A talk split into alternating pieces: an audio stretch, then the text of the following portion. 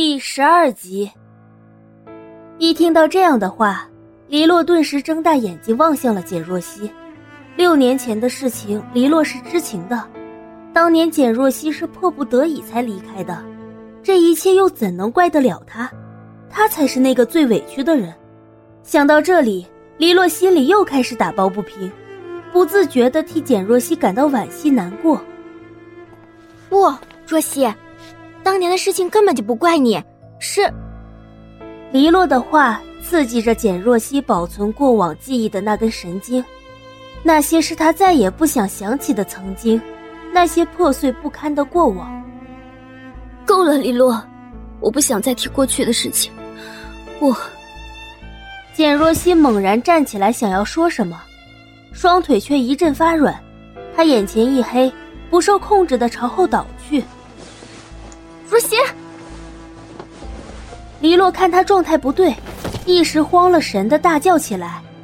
简若曦只觉得脑中一片混乱，黎洛的劝，冷夜晨的不屑，连同父亲所说的话，都一句句的回荡在他脑海中，紧紧的缠绕着他。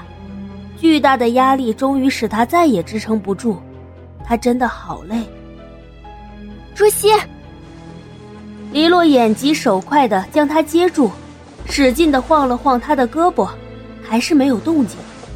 黎洛心里乱成一锅粥，他下意识的环顾四周，放开嗓子大喊：“来人啊！有没有人？”小姐，怎么了？门外的林管家一听到黎洛的声音，便立刻跑了进来。黎洛一看见有人进来了，眸中顿时升起蜥蜴的光芒。林叔。若曦晕倒了，我来看看。林叔一脸严肃，走上前查看简若曦的状况。没什么大事，简小姐可能是因为最近压力太大，又没有得到很好的放松和缓解，才导致身体透支过度晕倒的。看着林管家一本正经的模样，黎洛不禁有些惊讶。林叔，你怎么知道？我以前是个中医。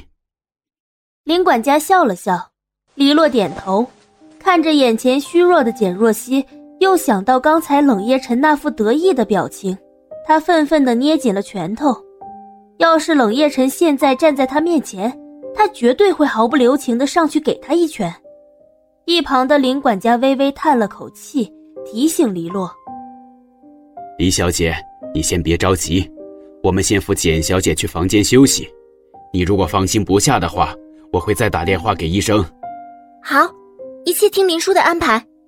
黎洛郑重的点了点头。林叔安排简若曦进房休息，之后黎洛依旧有些担心，便拨通了电话，请私人医生过来给简若曦检查身体。陆医生，我朋友他怎么样？有没有事啊？黎洛守在简若曦床边，有些按耐不住的开口。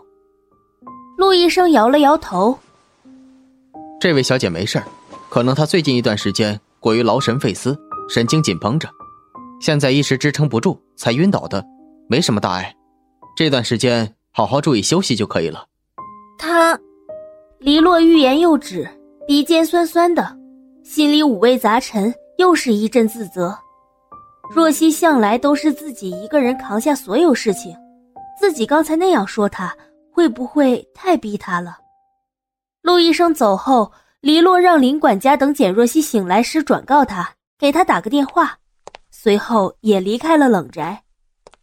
解决好所有的事情后，林管家给冷夜晨打了个电话。另一边，黑色的路虎车内，林叔突然打来电话，告诉了冷夜晨简若曦晕倒的事情。冷夜晨面无表情，一字不漏的听完之后，也没有再提简若曦的事情。直接挂断了电话，他挑了挑眉，神色如往常般淡漠，紧闭的薄唇不言不语。坐在冷夜晨身边的李嘉诚有些看不下去了，他开门见山，直接发问：“叶晨，你心里是不是依然在意他？”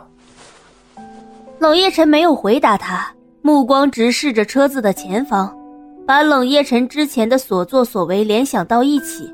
李嘉诚穷追不舍的问：“这次为了一个简若曦，你把整个商政两界都搅得天翻地覆。冷夜辰，你这样做真的有意义吗？冷夜辰面色寂静，眸色沉了沉，依旧不语。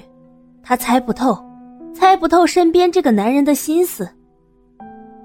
叶辰，简若曦抛弃了你，她现在回来了，我知道你想要报复她，可为了一个女人，你居然闹出这么大的事情，你知不知道这会给冷氏造成多大的负面影响？真的值得吗？李嘉诚紧紧的皱着眉毛，冷夜辰是他的朋友，他不希望他为了简若曦而去冒这么大的风险。身边的冷夜辰仍旧沉默着，似乎想让他启齿比大海捞针还难。这么做是否真的有意义？其实冷夜辰自己也不知道该怎么回答这个问题，他只知道，只要是为了能报复简若曦，做什么都是值得的。简若曦睁开眼睛，眼前陡然出现的强光令她微微一怔，她稍稍眯了一下眼睛，再次睁眼时，她仍旧有些不适，视线渐渐变得明朗起来，落入他眼中的是欧式风格的装修。明亮的落地窗，望着眼前的景物，他有片刻的失神，声音微弱，气若游丝。我，我这是在哪里？周围却没有人回应他，他缓缓的闭上了眼睛，开始回想。他来到了冷宅，和冷夜晨签了一份协议，而他现在也正式成为冷夜晨背后见不得人的情妇。想到这里。简若曦自嘲一笑，小声嗫嚅着：“我现在是最见不得光的情妇啊。”这时，恰逢女仆上来送粥饭，她看见简若曦醒了，赶忙上前：“简小姐，你终于醒了。”“嗯。”女仆微微的笑着，小心翼翼的扶他坐起来，吹了吹手里的粥：“这是周妈刚刚才熬的粥。”快趁热尝尝嘛！简若曦微微一怔，出神的望着碗内的热粥。一日苦战，收拾好以前的残局，冷夜晨带着一身的疲惫回到了家中。刚踏上二楼台阶，他便听见右侧虚掩的门内传出轻柔的声音：“谢谢你，拿走吧，我吃饱了。”冷夜晨微微停了停脚步。用不着想，就知道说话的人是谁。听林叔说，他居然晕倒了，心中冷笑了两声。他径直走到了房间外，推开了那扇门。冷夜晨倚在门框上，淡漠的目光投向前方。宽大的床上躺着一个柔软的人，脸色苍白，声音柔软，即使是不施粉黛，也有股清水出芙蓉的脱俗感。床上的人虚弱的微笑。小柳，我真的吃饱了，你拿下去吧。